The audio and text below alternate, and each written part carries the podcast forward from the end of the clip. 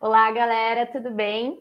Aqui quem fala é Thalita Silva, iniciando mais um podcast, mais uma da série Bastidores da Prática.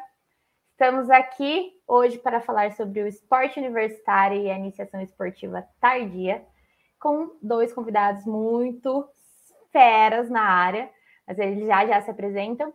E estamos aqui com o Matheus também, do GPSP, para falar um pouquinho sobre isso. Só para me apresentar, é, sou formada em Educação Física pela Universidade Estadual de Campinas, trabalho como treinadora é, de handball de esporte universitário também, e essa é a área que eu estudo, então sou um pouquinho suspeita para falar sobre isso. Vai lá, Mar, sua vez. Prazer para todo mundo. É um prazer estar aqui no, no, no nosso podcast do GPS Conversa. É sempre um espaço de muito aprendizado, muita troca de conhecimento. É, eu sou Matheus Almeida, é, graduado aqui na Unesp de Rio Claro em Educação Física. É, faço parte do GPS desde 2019. Estamos liderando então esse projeto aí é, do podcast. E a ideia é trazer temas em potencial, temas que a gente vai buscar refletir fora da caixa é, no nosso ambiente. É, sou treinador universitário, sou treinador aqui da equipe de futebol de campo masculino aqui da Unesp de Rio Claro. É, então vamos trocar essa ideia com experiências, embasados também na literatura, é, para que a gente possa construir conhecimento. E hoje aí com com o Matheus e com a Catarina, a certeza é de construção de conhecimento em altíssimo nível. Olha o spoiler, já falou quem são os convidados, hein? Bora lá. Vai tu, Cata. Vai, vai tu, Cata, vai lá. Oi, gente, tudo bem? É, meu nome é Catarina, eu sou formada em bacharel em Educação Física pela Unicamp. Uh, atualmente eu faço mestrado em Educação na Unicamp também e eu trabalho desde 2017 com o esporte universitário, mais especificamente com o basquetebol. É, deve estar escrito aqui embaixo, né? Tem um Matheus Bizete, mas tem um parênteses campineiro ali. É, então, agora que eu moro em Campinas, esse apelido faz pouquíssimo sentido, mas enfim, segue ele. É, sou treinador de handball, trabalho com handball desde 2011, é, passei por diversos contextos mas desde 2011 trabalhando como treinador é, de esporte praticado por universitários e universitários aí. E, enfim, não, não sou graduado na Unicamp, mas estou fazendo mestrado por aqui. Sou do LEP, outro laboratório, Laboratório de Estudos em Pedagogia do Esporte, amigões aí do pessoal do GPESP. É, então, estou muito feliz de estar aí com, com vocês esse, essa quarta-feira com carinha de sábado. Que delícia, sim, sim, sim. A gente desde já, já agradece muito a presença de vocês. Tenho certeza que vai ser um bate-papo aí muito gostoso e de muito aprendizado. Bora lá, Mar! Bom, é, acho que é interessante a gente falar sobre esporte universitário, até porque eu vejo que as discussões sobre esporte universitário no Brasil hoje ainda são um pouco escassas. É, então eu acho que é um tema muito legal para a gente discutir. E eu queria saber de vocês, Matheus da Catarina, é, como que foi é, todo o percurso de vocês para se tornarem treinadores universitários, é, a trajetória de vocês, as equipes que vocês é, lideraram, é, as experiências de vocês, como foi toda essa trajetória para vocês se tornarem é, treinadores universitários? Bom, vou começar então, já que a gente está meio que nessa ordem aí. É, eu entrei na faculdade já com o basquete na cabeça, né? Uh, desde criança aí eu tive o privilégio de participar de várias práticas, fui muito nômade assim, né, em todas elas. Aí desde a primeira vez que eu treinei basquete, eu meio que me estabeleci ali naquele naquela modalidade, né? Então, me apaixonei logo de cara e decidi cursar educação física nesse sentido, assim, né, de trabalhar com basquete. E com sorte, na Unicamp a gente tem várias oportunidades, né, para iniciar na parte do treinamento, na parte da extensão, é, tanto em iniciação como adulto, e, e a partir daí, é, por meio de pessoas que me deram a oportunidade, né, de estar ali no, no meio universitário, no, nas atléticas, eu consegui primeiro a gente começa como auxiliar, né? É, começa meio que assistindo os treinos, depois começa a participar mais, entender mais. Mas já em 2017, quando eu entrei no segundo semestre, eu assumi o primeiro time, que foi o Profis, né? Que é um, um instituto que na Unicamp que acolhe diversos alunos pela, por Campinas e região, né? E eles fazem tipo um cursão, e a partir do cursão eles podem entrar em qual curso eles quiserem da, da Unicamp. Então eu comecei com o Profis e, a, e aí fui é, fui chamada para diversos times, né? Já trabalhei com diversos contextos, né, de time dentro da Unicamp, né? Porque acho que tem muito disso na Unicamp, assim. Os times são diferentes, né? Então, bom, é isso. Atualmente eu sou treinadora de cinco times, com características bem diferentes entre si, mas continuo apaixonada cada vez mais. É, a Thalita, quando convidou a gente, se ela era suspeita, ela convidou outras duas pessoas suspeitíssimas para falar de, de esporte universitário, né? É... Quase nem gosta essa galera, imagina. é o pessoal que não curte muito, não. É, o meu, ele, ele começa assim como a Catarina com ingresso na faculdade, né? Eu, ao contrário, já tinha uma relação com o handball antes de entrar na faculdade. Eu fiz Universidade de São Paulo, né? Na, na USP, em São Paulo.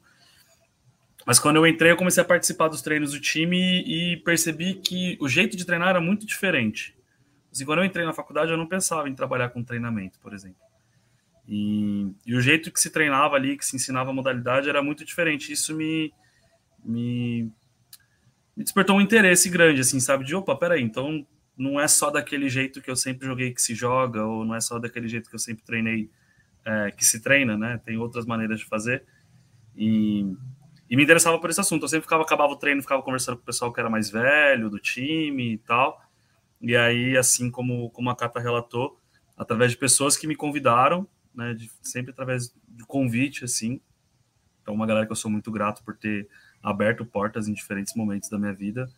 É, comecei a trabalhar como, como auxiliar do Orlando, vou falar aqui porque é um cara que foi muito importante na minha trajetória. E traba, eu trabalhei com ele como auxiliar dele por mais de seis anos, assim, ao longo dos últimos, dos últimos 10, 11 anos aí. É, e de lá surgi, foram surgindo também oportunidades também de equipes que, que vinha por indicação, às vezes, ah, o Matheus está trabalhando como auxiliar ali, eu trabalhando em tal equipe, então também dei uma, uma passeada em diversas equipes, né? Eu não vou falar conta, porque talvez eu seja injusto e esqueça umas aqui, mas é isso, passou por um, uma pancada. Já estive em cinco equipes, como Catarina também. É, hoje eu estou só em três, mas é isso, né? A gente fala só em três.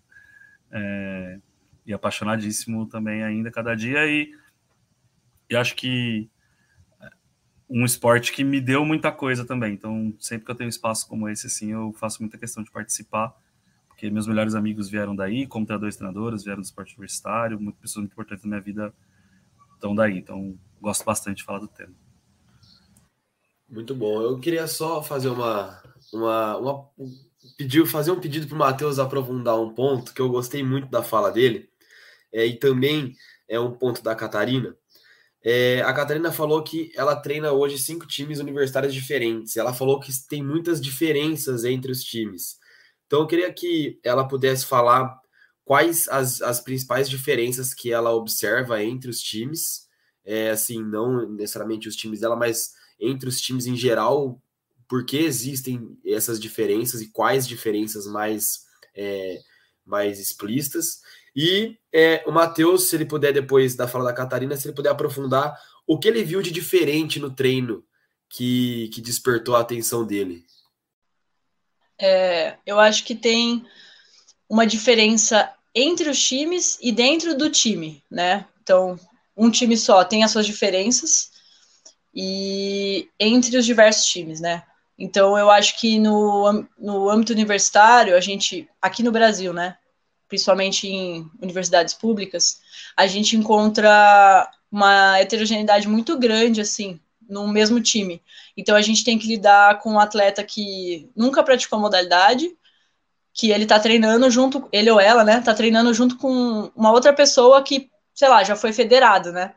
Então eu acho que isso é um, um desafio muito grande, assim, a gente conseguir dar um treino que seja prazeroso para todas as pessoas que estão ali, né?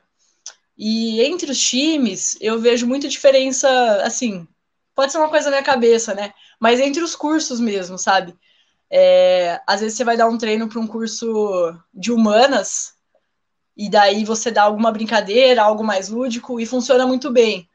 E às vezes você vai dar essa mesma brincadeira para um time, sei lá, de exatas, algo mais assim, e essa mesma brincadeira parece ser chato para eles, sabe? Então eu acho que pela característica dos próprios cursos, né, o que eles estão acostumados a trabalhar, estudar, é, também é um desafio, assim, sabe? E também tem a questão da gestão mesmo, né? É, tem atléticas que conseguem se manter, né? Porque tem muita essa instabilidade também. Tem atletas que conseguem se manter num nível de incentivo ao esporte sempre muito alto, e outras que um semestre, pô, tá legal, consegue material, consegue um quórum bom nos treinos, no outro semestre não consegue nada disso, né? E, mas isso eu tenho muito essa visão da universidade pública também, né? Às vezes tem universidades por aí que tem bolsa de estudo e tal, daí já é um contexto um pouco mais diferente. Mas até mesmo dentro da Unicamp, né? A gente tem times com um Atlético com orçamento muito baixo e times como a Lau, né? Que é a Liga das Atléticas, que, pô, treina num ginásio super legal, com material bom, que participa de campeonatos é, com viagens e tudo mais. E que também entra na, na questão de oportunidade, né? E tem atléticas que não. Então, acho que tem muita diferença em todo lugar, assim, do esporte universitário, em todos os todos os pontos, assim, a gente encontra muita diferença. Que é uma coisa que eu vejo como positiva e como negativa ao mesmo tempo, né? Depende do, de como a gente olha e de como a gente vai tratar isso, essas diferenças, né? É, a Cata levantou um ponto, assim, que chama muita atenção, né, das diferenças. Obviamente, a gente vai se aprofundar um pouquinho mais para além, tirando o foco da, especificamente das equipes dela, mas tem um ponto assim que é chave. A gente tem uma diferença muito gritante, por exemplo, quando a gente vai olhar o esporte universitário das faculdades públicas para privadas, assim. São muito diferentes. Então, desde estrutura time, enfim, mas isso pode ser um próximo podcast, a gente debater só essa questão dessas diferenças aí do público privado dentro do esporte universitário. Mas, enfim, é bom ressaltar que existe sim essa diferença, não só dentro do, do público, né, do esporte universitário público, mas para fora também ainda é, fica um pouco mais gritante. Que aí tem as questões das bolsas, enfim, outro assunto aí a ser debatido. Vai lá, Má, perdão. Boa. Eu vou só pegar uma caroninha nessa, nessa, nessa conversa que vocês estavam tendo, porque acho que tem bastante a ver com, com a pergunta que o Matheus me fez, é, porque também acho que a gente tem que ter bastante cuidado com assumir alguns casos particulares, assim, é, para generalizar, né? Então, por exemplo, quando a gente fala da diferença, né? Da, existe diferença dentro desses contextos, mas também quando a gente muda de cidade a 100 km de distância, como é o meu caso, né? Que eu fiz é, universidade em São Paulo, também há dentro de uma pública, assim como a Unicamp, dentro das estaduais paulistas, assim como deve acontecer com a Unesp, no caso do Matheus, é, diferenças materiais muito grandes também, né? Então, acho que tem não só de organização, mas também de composição do, do, do corpo docente, do corpo discente, especialmente. É, acho que tem bastante coisa para considerar. Então, eu diria, por exemplo, assim, só para ficar nessa, para quem está ouvindo esse podcast e é da Unicamp, o equipamento esportivo da Unicamp é muito melhor do que os equipamentos esportivos das particulares. Então, nesse sentido, a gente pensa na pública, a gente pensa, pô, é a galera que se ferra e joga em quadra ruim, mas é isso, tem um monte de quadra à disposição para jogar, o que as particulares não têm, né? Então acho que tem esses pontinhos aí que são sempre importantes da gente considerar. E acho que aí entra, Matheus, um pouco nessa diferença é, que eu senti quando eu entrei é, no time da faculdade. É, acho que tem uma diferença de estrutura, tinha. Né? Eu jogava no time da, da cidade de Campinas, é, que tinha uma estrutura boa quando você é, olha para outros espaços. Mas ao entrar na universidade pública tinha uma estrutura muito melhor. Então, assim, esse era um ponto que me chamou. Tinha uma quadra 40 por 20 coberta que você podia treinar. Né? É, tinha quadra sempre à disposição, era uma equipe que tinha bola à disposição, mas o outro ponto que me chamava bastante atenção era a maneira com a qual se propunha o jogo. Acho que é, aí eu vou fazer um processo meio terapêutico, assim, porque eu vou olhar meio para trás para responder a tua pergunta, tá? Mas é, acho que pela idade, né, o momento que eu estava da vida, mas também hoje faço uma avaliação pela maneira que se trabalha. Acho que vinha de uma maneira de olhar para o jogo muito cristalizada, ou seja, é assim que se joga handball, no meu caso, que era do handball, saca? Com várias pequenas verdades absolutas, assim, eu acho que talvez quem, quem tem a vivência é, em alguma modalidade, seja dentro da universidade, fora, enfim, talvez consiga pensar umas dessas, sabe? Tipo, sabe, no basquete. Se tá perto da cesta, tem que ser bandeja, sabe? Umas, umas verdades absolutas, assim. Se, se eu estiver perto da cesta fazer outra coisa que não bandeja, era um treinador atrás de mim falando, porra, dane se eu fiz o gol, não, não se eu fiz a cesta não, né? Mas, pô, você tá perto, faz a bandeja, para que arriscar, sabe? Umas, umas verdades absolutas, assim, que que foram, no meu caso, muito chacoalhadas quando eu, eu mudei de ambiente, assim. Então, não sei se é específico de ter ido para a universidade ou não, mas de ter mudado de uma equipe para outra já já tive isso, assim, saca? De, de um jeito que tratava o jogo sem ser em cima dessas verdades absolutas e no argumento do confia em mim, eu sou o treinador, eu sei do que eu tô falando, faz porque é assim que se ganha jogo, saca? É, e acho que isso reverbera muito da maneira com a qual os treinos aconteciam. Né? Se, a, se a nossa concepção ela é menos eu sei, vocês que estão jogando só tem que fazer o que eu sei, é, o jeito que você propõe o treino é diferente. Então, acho que eram treinos que iam bastante nesse caminho de não só entender, mas descobrir e inventar novos porquês de fazer algumas coisas. Então, para ficar bem palpável aqui, tá? Assim, para também não ficar um papo muito etéreo. Tem uma verdade absoluta no handball que é muito comum de ouvir, que é assim: ah, se for para sobrar alguém, deixa o ponto a sobrar. E essa é uma verdade absoluta no handball. Né? Todo, você ouve isso direto. Se você nunca pisou numa quadra de handball e ouviu isso, você está pisando na quadra de handball errada. Você tem que ter ouvido. No outro time, em algum lugar você tem que ouvir. E quando entrava, era: não, se for para sobrar alguém, não sobra ninguém. Se vira para marcar dois. Dá um jeito de não sobrar ninguém. Né? Marque duas pessoas. E olha como é que o problema é posto de outro lugar, né? Você, como defensor, puta, tem que marcar o Matheus ou a Catarina. Eu escolho um e marco. Então a gente faz treinos para escolher um e marco e já tá meio marcado que, ah, deixa a Catarina sobrar porque ela é ponta. Agora não, puta, dá um jeito de marcar o Matheus e a Catarina. É outro jeito de se relacionar com a modalidade, é outro jeito dos treinos acontecerem, é, que tinham um papel muito mais ativo meu como atleta, é, ativo na construção, sabe? Não só ativo de estar tá fazendo coisas mas ativo na construção. Então, me chamou muito a atenção que eu falei assim, opa, eu achei que eu soubesse muito de handball e que eu não tivesse nada para aprender aqui, jogando, saca? E, e, e, me quebrou bastante as pernas nesse, nesse sentido, assim. Eu falei, quero conhecer mais do jogo. Acho que foi, foi por aí, assim, Matheus. Não sei se respondi, mas é um processo que eu vi que foi muito intenso e eu falei, meu, eu quero aprender demais. Com quem que eu vou aprender? Pô, com a galera que que está fazendo esses processos. Então, colei em quem estava dando treino, ficava tardes conversando na faculdade com esse pessoal. Depois de um ano de tardes conversando com o pessoal, comecei a trabalhar com esse pessoal e por aí foi. Show de bola. Eu acho que é bem legal isso que eles falaram. Antes de passar para a Thalita, que ela já vem com a próxima questão, é o ponto que a Catarina levanta da diferença entre os atletas né, e entre os times, né? É muito daquela questão. Eu estava conversando, inclusive, com, com colegas meus no, no nosso grupo de estudos aqui da, de futebol aqui da Unesp, o GFUT, é, um tempo atrás, é, a questão da diferença entre alunos que alunos que jogam e atletas que estudam, né? Acho que essa diferença acho que é, é importante a gente entender, né? É, o que pode diferenciar de, é, às vezes, a, a é, faculdades particulares e universidades públicas. É, a, acho que a, a quantidade de alunos que estudam e atletas que que atletas que estudam e alunos que jogam, né, seja diferente. Acho que esse é um ponto que, que também cabe na, na, nas diferenças entre as equipes. E a questão que o Matheus coloca, bem interessante, e principalmente na questão de, da formação profissional através do esporte universitário. Você se formar profissional através do esporte universitário, se formar treinador através do esporte universitário.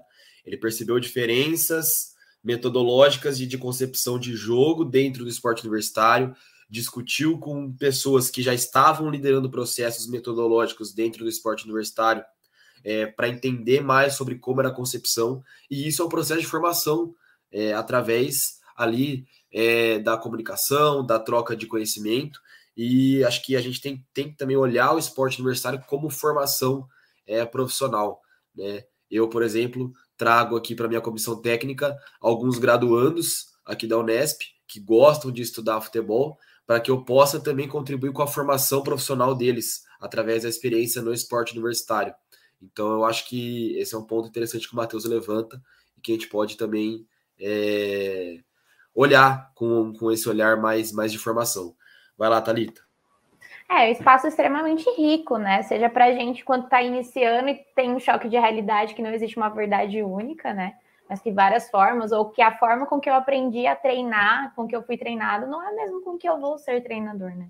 Então, para mim, isso é foi o maior. Caraca, esporte universitário é, é rico. Tem muita coisa aqui que a galera não tá vendo e não tá achando importante, que é preciso falar sobre. É, pensando um pouco dentro. Pode falar, Má, perdão. Não, é, eu acho que eu só queria complementar dessa fala de vocês dois, sim, que é. Acho que nem só. É que a gente que tem um pezinho na educação física, a relação com formação profissional fica muito clara, né? Pô, joguei ali, virei treinador, então ele tem esse papel. Mas é, acho que ampliando a visão, eu iria muito mais para o processo, papel formativo possível dentro do esporte. É, e que você pode carregar essas coisas para diferentes âmbitos de atuação. Eu acho que ele vai mais por aí. Fica mais claro e evidente o como aproveitar ele profissionalmente quando a gente pensa de alguém que, como é o meu caso, como é o caso da Cato, como é o caso da Tarita, de tá, joguei no esporte universitário e virei treinador, beleza, né? É, mas acho que é esse papel de, de, de formação mesmo, que entra inclusive nas justificativas do porquê do, da importância do esporte universitário, né? Você pensar que a, a sua formação, e aí como formação mesmo, ela vai além do período de aula que você está lá dentro, sabe? Além do, do momento que você está dentro da sala de aula. E em diversos espaços, e o esporte sendo mais um destes. Foi mal, Thalita. Não, já deu o gancho para a próxima pergunta, lá, é isso. Gente, eu tô com um é, roteiro que eu bati com a Thalita aqui, a gente combinou esses ganchos, não, mentira. ah, não, não dá. É, dentro da literatura, né, tem o Mazei, que ele estuda a gestão do esporte universitário, ele fala muito sobre o que é o esporte universitário, né? E aí eu sinto que ele traz uma abordagem mais específica, é, denominando que seria a prática esportiva, né, formal, seja para alunos de graduação ou pós-graduação, dentro de uma instituição de ensino superior, privada ou pública, e que ela tem é, o objetivo, né, a finalidade de disputar competições, seja por meio das atléticas ou das próprias instituições. Mas aí você traz um ponto assim que para mim é chave, assim, que obviamente o esporte ele traz isso consigo, mas o esporte universitário ele vai para além desse objetivo, dessa finalidade. Ele também tem uma questão de permanência estudantil, que é ali que eu encontro um grupo em que eu me sinto pertencente e eu continuo ali. Então a gente não pode perder esse viés, mas tem um viés participativo, que é um, onde eu conheço outras pessoas, onde eu conheço outros cursos, eu faço é, outras é, redes, né, que a gente chama, seja enquanto atleta, seja enquanto treinador. Então, eu acho que falta um pouquinho nesse sentido, né, do que é o esporte universitário. Então, ele vai para outros lugares também que a gente talvez não consiga enxergar. Então, a pergunta aí vai para quem quiser começar qual que o que vocês enxergam, né? Qual é a importância do esporte universitário? Aí o esporte seria dentro desse contexto, no caso, né? Eu acho que é muito Inverter ordem alfabética, ordem alfabética, pode ser, Catar? Pode, pode.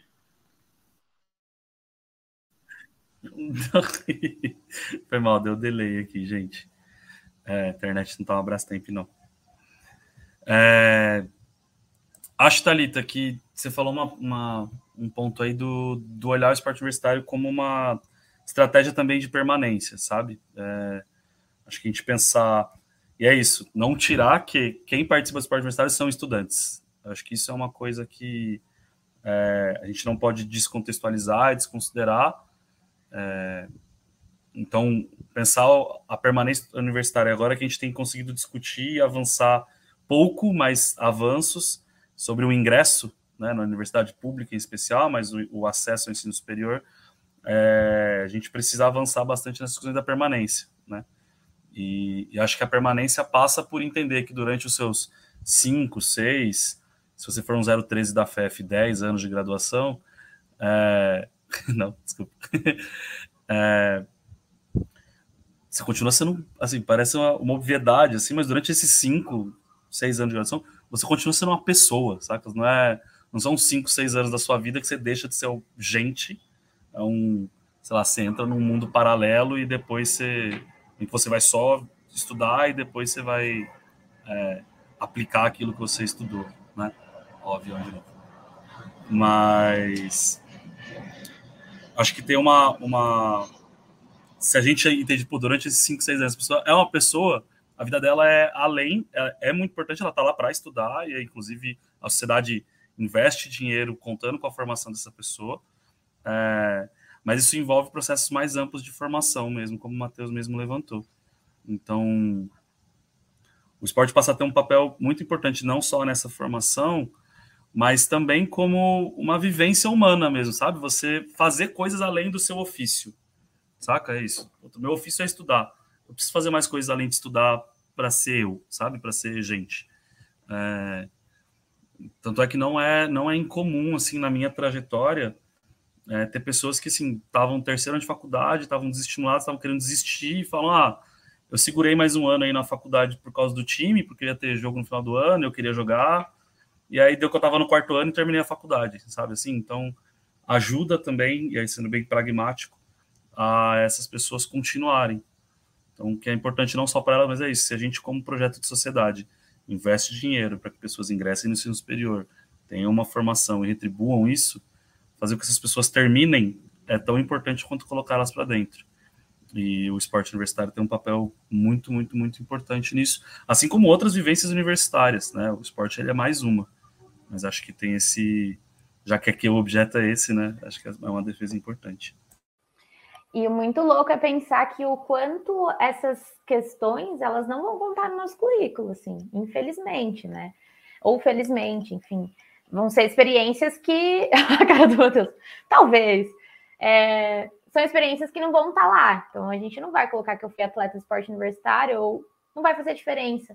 Mas o quanto isso é rico para quem participou e para quem permaneceu dentro das equipes. Vai lá, Cata. Importância do esporte universitário. Eu vejo muito esporte universitário como um lugar de oportunidade, assim, tipo, tanto para a gente, né, lá para iniciar, para ter nosso, nossa formação, né, como o Matheus estava falando, os Mateus, né, no plural, mas oportunidade para quem, para os alunos também. E não só da prática, que também já é uma grande coisa, né? Não só no sentido de só isso, não. Mas também, pô, de fazer parte de um grupo, de ter um uniforme com nome, poder competir, essas coisas acho que pequenas, que na verdade são oportunidades que muitas pessoas nunca imaginaram ter, tipo, na vida, assim, viajar, né, ir para uma competição. Então eu vejo muito como esse espaço, assim, de, de oportunidade mesmo. E, e para complementar dessas duas, acho que a gente pode pensar, beleza, então por que é, se esse tipo de coisa pode acontecer em outros espaços, né? Se eu entro num grupo de coral na universidade, eu tenho também esse, esse acesso, sabe? Eu também pode ser é, estudantil, também tenho pertencimento de grupo, também tem viagem. É, então, por que o esporte não o coral? Primeiro que eu acho que é isso, para mim não é um ou outro, essa é uma, uma, umas falsas questões que colocam a gente várias vezes e a gente cai nessas armadilhas, sabe? Ah, tem que escolher um outro. Não, eu quero um e o outro. É, mas acho que também tem um ponto sempre importante que eu gosto muito de, de ressaltar, que é assim, se a gente entende o esporte como uma uma manifestação cultural, né? ou seja, ele é uma produção da humanidade. Se a humanidade que produz o esporte, a, a humanidade pertence. Saca? Então, é, o direito de se apropriar daquilo que é produto da nossa atividade humana, então, assim, o esporte é uma produção histórica, né? Então, a humanidade construiu um monte de gente. E na universidade isso não é diferente, né? Tipo, sei lá, as pessoas que vieram antes de mim do meu time deixaram o meu time do jeito que ele estava, né? O, o esporte ele é uma uma construção histórica. Então, a gente se apropriar dela passa a ser um, um, um direito muito, muito importante. Eu sou menos humano, menos humano, se eu não me aproprio daquilo que a humanidade fez. E aí isso envolve o esporte, isso envolve a música, isso envolve teatro, isso envolve um monte de coisa, né?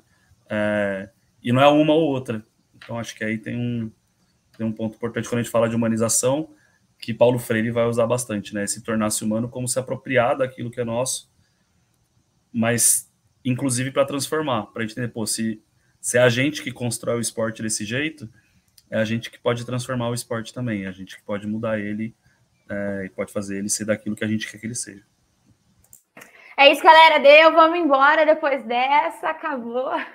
Pelo amor de Deus. Muito lindo, Ma, isso que você falou. A gente defende muito, né, galera? A educação física defende muito o esporte dentro da universidade, da universidade, tem que ter investimento, tem que olhar para isso. Mas e as outras coisas? Elas também são importantes tanto quanto. É, enfim, muito a mais, assim, isso que você falou. Voltando um pouquinho no quando a Cata estava falando sobre as questões específicas de cada esporte, é, do esporte universitário, né? E aí a gente pode pensar sobre diversas coisas que a gente pode encontrar desde estruturas, de ter ou não salários, que isso foi uma coisa que eu conversei com o Matheus e eu fiquei assim, ó, enfim, é, de lugares, horários de treino. Então, nossa, tá, você dá treino das 10 e meia meia-noite? Sim, dou treino, gente, é o horário que dá, é o que a gente consegue fazer. Então, todas essas características muito específicas que são do esporte universitário. E aí, para vocês, enquanto treinadores, pensem em duas que é muito tipo assim, preciso falar sobre isso, duas ou mais, enfim, tá aberto aí, que são muito específicas do esporte universitário e que vocês queiram falar sobre elas. Vamos começar com a Cata agora. Olha, que depois de eu fazer minha colinha aqui do roteiro, eu tinha notado mais da essa questão da, das diferenças mesmo, né? Que para mim é o que fica mais evidente, assim, quando a gente. Porque eu acho que para a gente que está em processo de formação, é, é muito um se vira nos 30 ali, né? Chega lá e daí você, tem, você se depara com diversas dificuldades, e daí parece que você vai ganhando experiência, você começa a resolver elas com mais facilidade, né? As pessoas vêm até você perguntar o que, que acontece tá acontecendo tal, tal coisa, o que, que eu faço, né? Questão burocrática mesmo, né? Mas eu acho que uma outra, um outro ponto, assim, que, que eu reparo muito é a questão da arbitragem no esporte universitário. Que eu acho que falta muito é, um incentivo para isso, sabe? Porque a gente treina, treina, treina, se vira nos 30 para treinar, e daí chega no jogo, tem pouca gente que faz uma arbitragem, ou às vezes faz uma arbitragem, não teve um, um processo de, de formação para aquilo, sabe, um curso, né? E daí acontece que às vezes o jogo fica uma zona, né? É, por conta da, da própria arbitragem mesmo.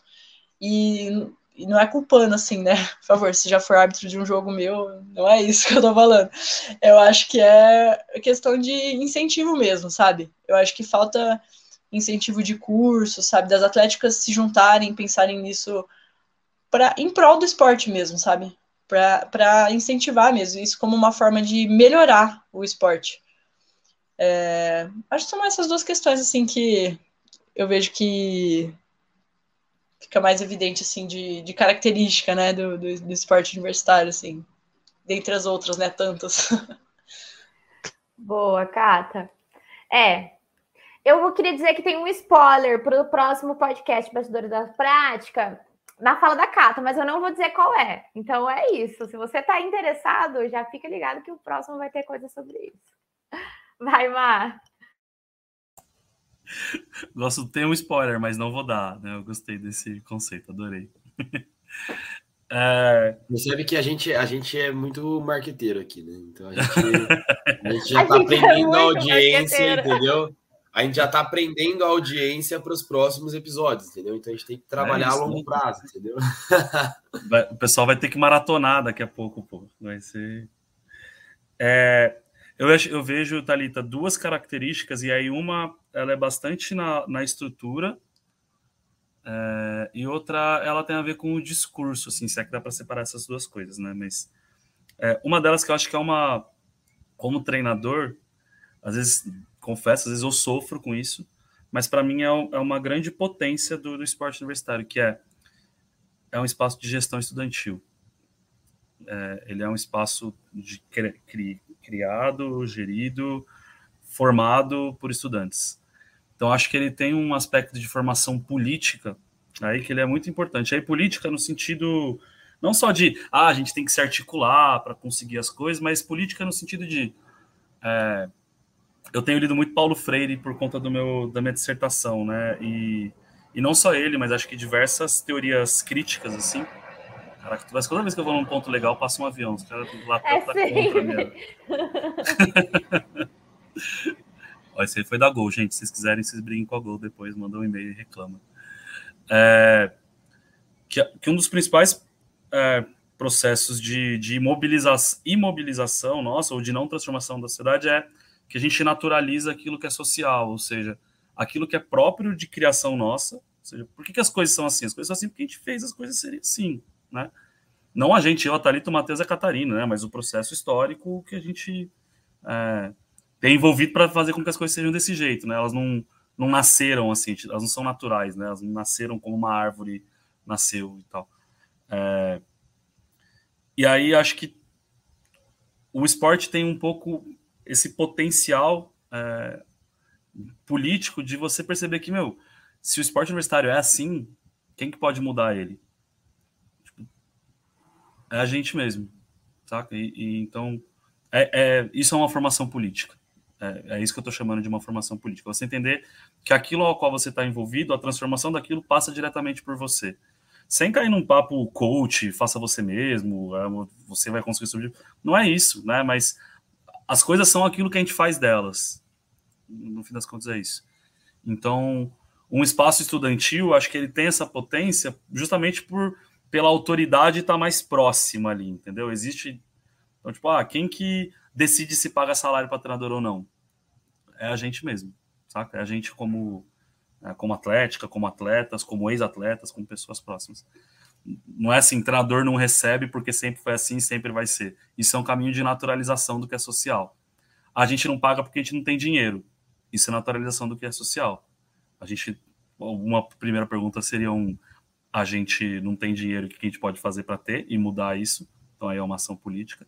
E tem uma segunda que é a mais, né, do por que a gente precisa ter dinheiro para pagar as pessoas, né? Mas aí é num outro nível de, de questionamento político. Então, acho que essa é uma estrutura que é uma grande potência do esporte universitário. Se a gente acha que tem coisa ruim, se estudantes acham que tem coisas que não são boas, passa pelos estudantes mudarem elas. E aí tem uma parte discursiva, que aí eu acho que é a parte que mais me incomoda. Acho que é isso, como a Cata também falou, coisas boas e coisas é, que incomodam. Ele vem muito nessa esteira de o esporte universitário como algo menor, como uma manifestação menor e de menor importância. Então, assim, às vezes justamente por isso, né, como ele é organizado por estudantes, não por clubes, tanto faz. É, às vezes por uma relativização dos, dos sonhos das pessoas. Então, assim, tem um campeonato aqui na Unicamp, para não conhece, chama Olimpíadas, que é o campeonato interno da Unicamp. E, sei lá, às vezes uma, uma jogadora de um time vai falar, meu, o meu sonho é ser campeã das Olimpíadas. Eu quero muito ser campeã das Olimpíadas esse ano. E por que que isso, como sonho, é menor do que um atleta olímpico querer ser campeão das Olimpíadas, entendeu? Como sonho, não estou falando como, como dimensão, como o que, que você precisa investir para isso. Isso são outras ordens, porque são eventos de outras ordens. Mas o sonho, por que, que ele, é, ele é diferente? assim? Então, por que, que a gente fala, ah, da, da, arbitragem, né, Cata? Por que, que um árbitro pode ser é, qualquer coisa para o universitário e não pode ser qualquer coisa para a federação? Saca? Então, acho que aí tem um ponto que esses dois se retroalimentam, né? Que ele é assim, tá, e quem muda isso? É a ação política, são as próprias pessoas que estão ali. Saca? Então, saca? então eu acho que isso mim, acho... cai muito sobre vai, a gente falar. também, vai, né? Como treinador, assim, eu sinto muito que se eu estou num espaço que eu tenho um suporte da Atlética, tipo, grande assim, tá, tem sempre alguém falando comigo, falando o que vai acontecer, que horas que é o jogo, o que tem que levar. Eu me sinto mais motivada a estar tá ali, dando treino para aquela Atlética. É, porque eu sinto que eles também estão se importando comigo, tanto que eu quero me importar com eles, sabe? Quando não tem muito esse suporte, eu, a gente acaba é uma coisa natural, né? A gente acaba se desmotivando um pouco. A gente tenta, tenta, tenta, se desmotiva, né? Então, às vezes, eu acho que é isso, né? As, a própria Atlética não percebe que eles podem, eles que são os responsáveis, né, por, por tudo que permeia, né, os times e a função deles, né. E o Takata super. E... Ai. Ai, fala, fala. Ai, pode falar, Mar. é, não, e o quanto também o processo assim de você conseguir trazer com que os atletas olhem para a importância disso e cobrem a atlética. Então, uma coisa ok é a gente, enquanto treinador, cobrar, porque a gente, em teoria, é contratado pelas atléticas, mas enquanto os atletas também, né? Então, enquanto eles olhar para esse esporte de potência, igual o Matheus falou, por que não é tão importante ganhar as Olimpíadas da Unicamp quanto ganhar as Olimpíadas é, as Olimpíadas. É, por que não? Esses sonhos não podem ser tão importantes, não pode ser, obviamente não são equiparados, né? Mas eles são tão importantes. Então, quando a gente tem esses atletas, esses alunos, né? Que a gente não pode esquecer disso também, que levam isso e tornam. É, não queria usar esse termo, né? Mas essa potência junto com você, a Atlética pode não dar a resposta que merece, mas os atletas estão contigo. Então, aí torna um fator motivacional diferente ali. Talvez não a, a entidade que é responsável por você, mas por quem você é responsável, entende? Aí gera um, um ciclo diferente, assim. Não sei se eu viajei isso, demais. Isso eu vejo também aqui na Unesp também, a questão do Interunesp, que é um, um dos maiores campeonatos universitários aí da, da América Latina. É, Aqui só se fala disso, sempre se falou disso culturalmente. É o campeonato que todo mundo sempre quer jogar, sempre quer ganhar. Tem rivalidades, tem. É um negócio que, tipo assim, é... as pessoas se mobilizam mesmo. É uma mobilização muito grande e equivale a esse sentimento de, de querer ganhar algo que esse sentimento equivale a um a um atleta profissional ganhar um campeonato profissional muito grande, entendeu? Não, como o Matheus falou, não nas mesmas proporções de, de estruturas e tal, mas no sentimento chega muito perto e equivale com certeza. Então, tipo, a gente vê, eu vejo isso aqui, sempre vi isso aqui, é algo que, assim, é, é, é presente no universitário, entendeu? É presente. E a comissão técnica que está engajada no ambiente da equipe, eu acho que acaba fazendo mais. É, a comissão se insere também nesse processo, entendeu? Porque, é, por exemplo, é, a gente jogando o campeonato, o campeonato estadual aqui, de âmbito mais aqui do interior, né? É, universitário de futebol, é, a gente percebe diferentes contextos, né? E a, a, gente percebe, por exemplo, treinadores que às vezes não, eram, não são da universidade, que são contratados, né? É, pela, pela equipe, e que não são da universidade. Podem ou não ter o sentimento que aquela pessoa que está jogando tem, né? Pela, pela, sua, pela sua universidade, pela sua equipe. Né? Então, acho que isso, essa questão do, do sentimento é, de, de pertencimento àquela, àquele grupo, eu acho que pega muito e isso leva também esse sentimento de querer vencer e estar tá aí disputando os, os campeonatos universitários, né? Eu vou, eu vou dar uma, uma viajada aqui, assim, mas. É, acho que tem algumas coisas que acho que é aí com uma característica específica, né? Até do que a Cata falou, que aí é, é bem específico mesmo do esporte universitário, que tem a ver com a duração do ciclo, né? É, então, esse é um ponto, né? Por um lado, como jogadores e jogadoras, ele é um ciclo até que cumprido, né? Se você pensar em categorias de base, geralmente os ciclos de cada categoria eles são de um a dois anos, né? Dois anos, três anos no máximo. Universitário, esse ciclo, imagina alguém que entra no primeiro ano e saia no, no último ano, é de cinco, seis anos. Então, acho que isso até contribui com aquela heterogeneidade que a Cata falou no começo. É, mas o ciclo de gestão, ele, ele é curto, ele é na contramão. Ele é um ciclo de dois anos. Né? Às vezes, quem está na gestão, gestão do esporte, ela fica um ano, dois anos como gestão, depois sai. Então, acho que aí tem uma característica da dinâmica da coisa, que é tem muita gente que passou por aquela experiência, mas não está como gestão, e por isso que entender ele como um espaço estudantil, de que é responsabilidade de todos os estudantes que estão ali. É, na, no, na equipe que eu dou treino na Unicamp, que é o time da economia, tem uma fala bem presente que eu sempre reforço com elas, que é é, essa é uma equipe de todas as mulheres da economia da Unicamp, onde não estão todas as mulheres da economia da Unicamp. Mas ele é, ele é, é de todas as pessoas e é de responsabilidade dessa galera toda. Mas acho que um negócio que veio da sua fala, Matheus e Thalita, que é. Acho que tem uma, uma, uma maneira de enxergar que a gente olha é, para as pessoas que estão no esporte, de uma maneira geral, que é esse lugar de vir a ser. Assim. Então, ah, esse menino, essa menina que tem 10 anos, ele pode ser que seja um atleta. Ele vai vir a ser uma pessoa quando ele virar um adulto e estiver nas Olimpíadas. Então a gente desrespeita, inclusive, que aquela pessoa é durante aquele momento, né? Acho que isso tem bastante a ver com aquela minha fala do, da universidade. Ah, essa pessoa vai vir a ser um profissional. Então, durante esses cinco anos, a gente ignora quem ela é, né? É, pensando só daqui cinco anos, aí quem sabe ela vai ser alguma coisa. É, então, um problema nisso.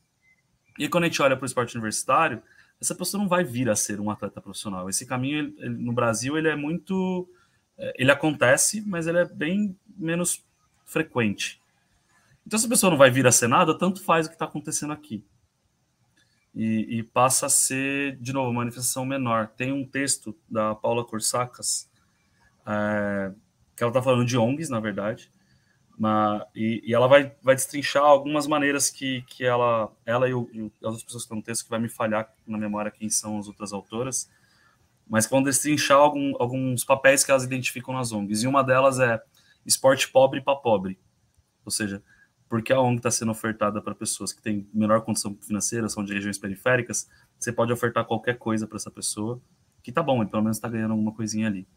Saca? E para quem é do clube de elite, aí a gente oferece o conhecimento mais atualizado, independentemente de estrutura. Eu estou falando de o que a gente projeta ali para você, pô, vou dar um negócio sério, sabe? Um negócio legal para aquela pessoa compreender, jogar bem, jogar, gostar de jogar, sabe? Aí parece que é só para quem tem dinheiro. O esporte universitário eu acho que assume muitas vezes esse lugar também. De um tanto faz o que a gente está fazendo aqui, a gente está só ocupando o tempo da galera. É, então, tanto, sabe, posso dar uma manifestação menor esportiva para eles e para elas.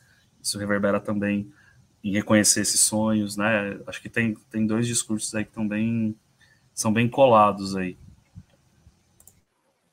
E o quanto você é esse treinador que oferece o melhor ou que, que perpassa o que está assim do comum e aí você é tido como fora do, do padrão, né? Fora do, da curva. Tipo, não, cara, é meu trabalho e eu vou levar isso tão sério quanto se fosse qualquer outro lugar. Falo isso muito para os meus meninos. Defendo muito e eu quero que eles defendam tanto quanto eu, que tô ali tipo, treinando, estudando absurdamente, porque eu quero sempre levar o melhor. Então, eu acho que a gente tem que deixar muito forte. Eu falo isso enquanto treinadora, que já estou há um tempo, assim, e eu tento passar para minha comissão de, cara, isso tem que fazer sentido, isso tem que ser o melhor, ser o melhor. Você tem que vir dar seu melhor como se você estivesse na seleção brasileira. Então, eu tento passar isso também para comissão, para quem está vindo, para quem não está, porque não é menos. Assim, é o esporte universitário e é o esporte para quem talvez não teria acesso em nenhum outro momento. Assim, então, tem que. E, Pode falar. Mano. E acho que é, e acho que é isso, Thalita, que a gente tem para oferecer como treinadora treinadora. É, essa perspectiva do que pode ser saca? Às vezes, por ter mais experiências, como o Matheus falou, pô, a gente vê diferentes realidades. Então, às vezes a gente passou por diferentes realidades e fala assim, pô, aqui não é assim, mas pode ser diferente, não é porque aqui é assim que não dá para ser assim nunca, saca? É, desde entre equipes, mas dentro da universidade. Eu, eu de novo, de vivências, é, o esporte universitário dentro da Universidade de São Paulo, dentro da USP, é muito diferente do dentro da Unicamp, em, em diversos aspectos. E muitas vezes eu encontro, já ouvi travas e falar, ah, não, mas é que aqui não dá, aqui, aqui não funciona assim. Não, não funciona assim agora, mas a gente acha que valeria a pena funcionar? Acha que sim. Então bora tentar fazer funcionar desse jeito, né? Ah, aqui a galera não vem treinar. Pessoal, ó, treino de quinta-feira à tarde, não rola, o pessoal vai tudo para festa. Bom, mas treinar com treino cheio é uma coisa que vocês querem? Sim. Quinta-feira é melhor horário? Sim. Então bora fazer funcionar um treino de quinta-feira que todo mundo esteja, né? É, a, a, e aí tem uma outra parte que, como treinador, treinadora, como quem fica mais tempo, sim, que a gente também pode oferecer, que é a perspectiva histórica. Há 10 anos não se pagava salário na, na FEF. E hoje paga. E aí? Ah, não, quem estava 10 anos atrás ia falar assim, gente, não dá para pagar salário. E aí fala assim, pô, hoje paga, e aí?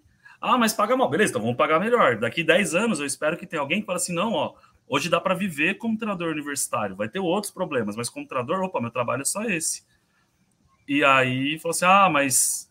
Pô, mas aí alguém vai falar assim: pô, há 10 anos atrás, a Thalita, não, achava que isso aqui nunca ia acontecer. Então é, a gente acha que vale a pena? Puta, acha. Então bora, vamos, vamos transformar e vamos fazer valer. Eu acho que isso, como quem estuda educação física, estuda esporte, tem projetos de cidade, tem uma formação, Matheus, por isso que eu acho que a formação ela é além da profissional, ela é uma formação, de novo, política, de para onde a gente quer ir e o que, que a gente vai disputar. Eu acho que isso, como treinador e treinadora, a gente pode oferecer muito bem. Além de conhecer da parada também, que é outra excelente, mas acho que isso é, é um que é diferença em notas de que talvez quem seja atleta e sem essa formação. Muito legal. Eu acho que um ponto que é legal nessa questão da formação, né? Além dessa formação é, que o Matheus comentou, né? A formação política, a formação profissional, a nossa formação humana, né? É, através da nossa, das nossas relações, né? Mas é, um ponto que eu gostaria também de comentar, estava acompanhando assim a, a linha de raciocínio, é, é questão da formação profissional através da ciência no esporte universitário, que eu acho que é um ponto também que é legal comentar nesse ponto que a gente chegou, porque é, nós aqui, por exemplo, é, numa das discussões que a gente teve no, no, no GFUT, no grupo de futebol aqui da Unesp, a gente comentou e eu coloquei assim, é, sobre esporte universitário, né? Eu coloquei assim, a gente mostrou um vídeo do Liverpool é, com a estrutura deles, fazendo um, um teste de lactato, é, com toda uma estrutura de, de é, de pesquisadores. Aí depois eu mostrei é, um, uma, a equipe do Flamengo no, na academia antes do treino, e aí depois foi para o treino, né? No, no, campo. Aí eu perguntei: é, será que aqui na universidade a gente realmente não tem essa estrutura? Aí a gente pensou: peraí, não, a gente tem. A gente tem laboratórios, a gente tem academia, a gente tem estrutura que equivale e algumas pode ser pode ser que algumas do clube dos clubes profissionais de mais ricos podem ser algumas melhores, mas aqui na universidade tem algumas melhores que as dos clubes inclusive, né, as, nas universidades públicas principalmente que, que produzem conhecimento, né? Então, por que não utilizar isso em prol do esporte universitário? Por que não utilizar, fazer uma parceria esporte universitário e ciência para que a gente possa, através do esporte universitário, é, fomentar a ciência nas universidades, formar profissionais para poder estarem cada vez mais esclarecidos sobre os conhecimentos do esporte através das pesquisas, isso aplicado nas equipes universitárias. O que isso acarretaria no médio e longo prazo na qualidade do processo é, nos esportes universitários aqui no Brasil, né, principalmente nas universidades, é, produzindo conhecimento. Né? E além disso, a partir do momento que, por exemplo, a gente faz uma, uma pesquisa é, com o esporte universitário, é, ajuda um laboratório com o N, certo? Ajuda o laboratório com é, o número de participantes, ajuda o laboratório a publicar a sua, o, seu, o seu artigo, a sua pesquisa, em troca, fornecendo as informações e os dados obtidos para a equipe utilizar o seu trabalho, os dois lados conseguem crescer. Então, é, e além disso, necessita, por consequência, de uma qualificação da comissão técnica, porque a comissão técnica vai ter que saber trabalhar com informações, com processos, e aí uma formação profissional muito boa. E aí pode até acarretar como argumentos para poder trazer o que o Matheus falou, melhorar também, por exemplo, a qualidade das, da, da estrutura que se dá pro, para os treinadores e treinadoras universitários. Né? É, não só a questão de remuneração, mas a questão de estrutura também. Entendeu? Então, é, eu acho que é um ponto que, que, que, poderia ser linkado. A questão da ciência é um ponto interessante para a gente poder é, pensar nesse contexto. Eu vou passar para a Cata, mas aí eu faria essa pergunta assim, Matheus.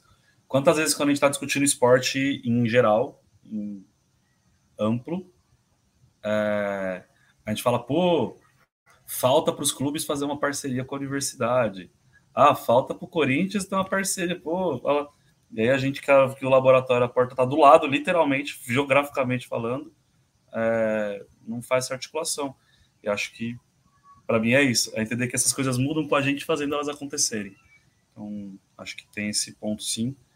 É, e que isso melhora a qualidade da pesquisa. Acho que não é só a gente dar N para as pesquisas que venham formatadas, mas é assim, da pesquisa que chega, o pesquisador, o pesquisador chega assim, o que está precisando? Ah, eu preciso do lactato dos atletas aqui, beleza. Mas qual que é a dificuldade? Ah, cada um trabalha num horário e a gente consegue coletar em diferentes horários. Pô, então a coleta de lactato acontecendo em diferentes horários interfere no tipo de análise que você faz. Olha como é que daí já você já começa a ter uma diferença na qualidade de pesquisa, porque no fim é o que acontece em clube.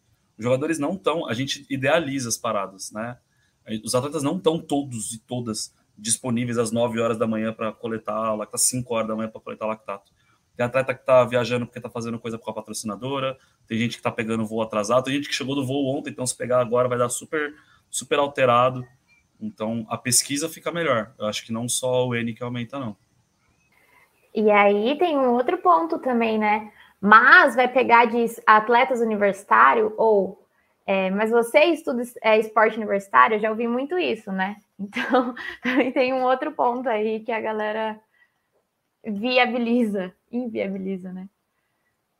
Cata?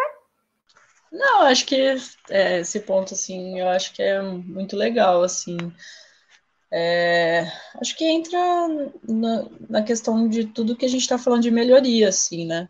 Uh, e entender que tudo, tudo é e vai ser uma luta, assim, né? Nada vai nada acontece da noite pro dia, assim, né? Às vezes a gente faz alguma coisa e pô, nossa, achei super insignificante isso que eu fiz. Mas às vezes isso deu uma sementinha para outras pessoas fazerem, e daí que daqui um tempo a gente vai entender o que, que aquilo se tornou, né? Então é um, é um processo longo, assim, para a gente construir tudo aquilo que a gente sonha, né, na, dentro do esporte universitário. Isso. Nós estamos muito sonhadores hoje, não tá dando. Pode falar, mais. Mas acho que não é só sonho, não, Thalita. É, acho até, até, Matheus, eu concordo bastante com o que você falou de o como isso vai demandando cada vez mais uma formação profissional, aí sim, de quem trabalha maior para lidar com essas coisas.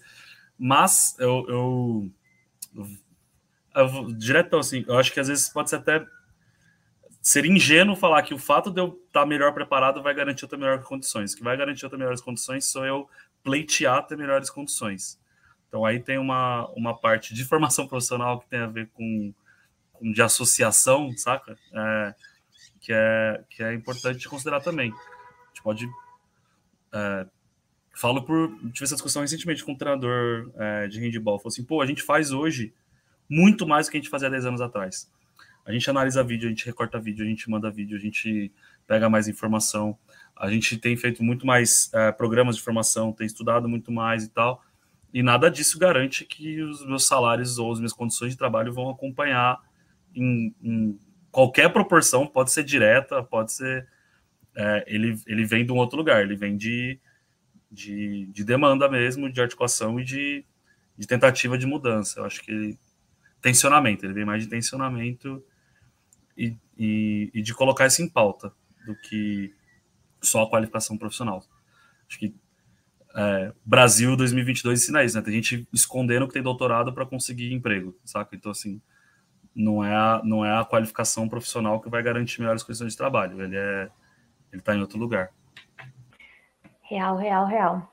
É, a gente falou bastante, e aí algumas falas saí, é, surgiram isso, a questão da heterogeneidade do esporte universitário, né? Então eu tenho um atleta que já foi federado, eu tenho quem está iniciando nesse processo.